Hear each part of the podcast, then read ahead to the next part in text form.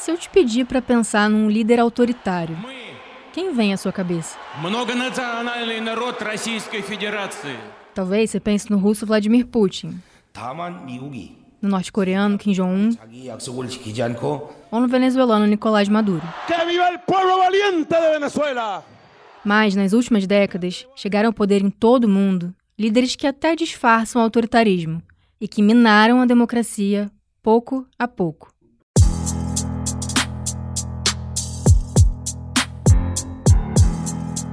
Esses líderes costumam oferecer soluções simples para problemas complexos e assim vão ganhando eleitores. Não há mais essa ruptura clara. Na verdade, as democracias morrem a partir de um processo muito mais sutil. Não é que essas pessoas são insanas, fascistas todas. Existem outros medos que esses líderes autoritários sabem capitalizar sobre muito bem. Eles têm afinidades, formam laços e trocam informações. Esse aí é o primeiro-ministro da Hungria, o Viktor Orbán.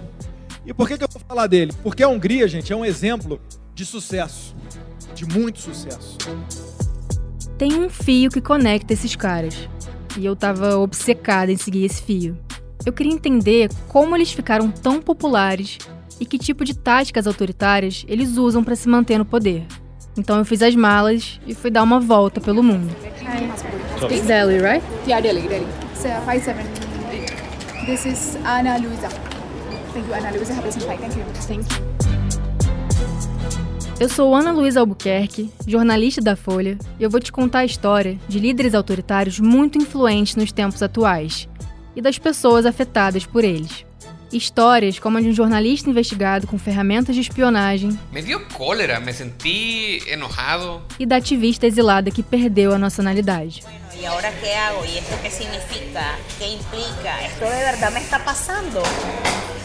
São governantes eleitos e reeleitos, ou que, mesmo derrotados nas urnas, continuam à espreita. The big night is going to be in November. E o que acontece com a democracia depois da passagem deles? É disso que a gente vai tratar.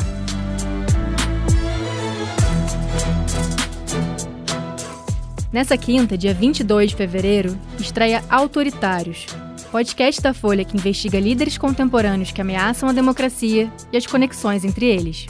O projeto tem apoio do Pulitzer Center on Crisis Reporting. Você encontra o podcast nos principais tocadores e no site da Folha.